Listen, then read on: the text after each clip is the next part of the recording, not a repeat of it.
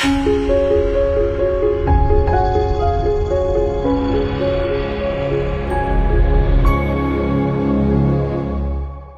子太大，WiFi 不给力，OK。关注美国网见，道出你心中的痛。一百台高颜值路由器等着你哦，还不赶紧扫码？咦？Hello，大家好，这里是科技微报，我是软妹，今天是四月二十一日，星期五。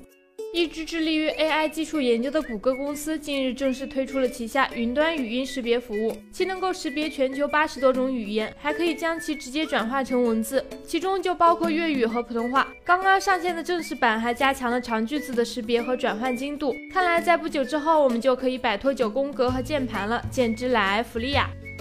小米年度旗舰小米六终于发布了，除了强悍的硬件配置以及精湛工艺设计，米 U 系统也开始支持微信指纹支付功能。初次使用小米六给他人微信支付时，米 U 系统会提醒用户录入指纹，使用微信的指纹支付功能。加上二零一六年十月的支付宝指纹支付，米 U 终于集齐了两大支付功能。各位米粉有没有很心动呢？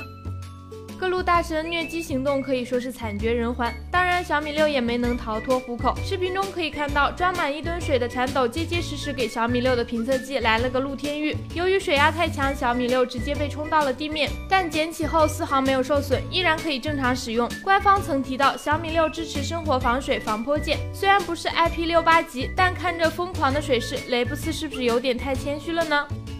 苹果最初的联合创始人沃兹跟乔布斯一样，也是一位科技狂人。据说每上市一款旗舰新品，他必然要亲自体验一番。最近，沃兹在接受 CNET 采访时透露，他对下半年新款 iPhone 很期待，还十分兴奋地订购了一部三星 S 八。另外，他还自曝去年在中国的时候，因为害怕 Note 七起火，一时紧张，直接把它扔进了炉子里。小编想问一句，大家身旁的科技宅都这么傻乎乎吗？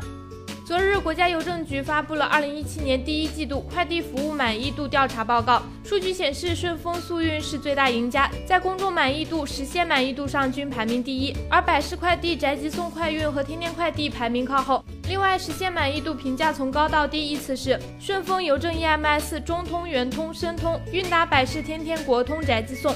其实，小编个人感觉，评分并不能代表所有。每一位步伐匆匆的快递小哥都很辛苦，不管遇到什么情况，都请给他们多一点体谅和尊重吧。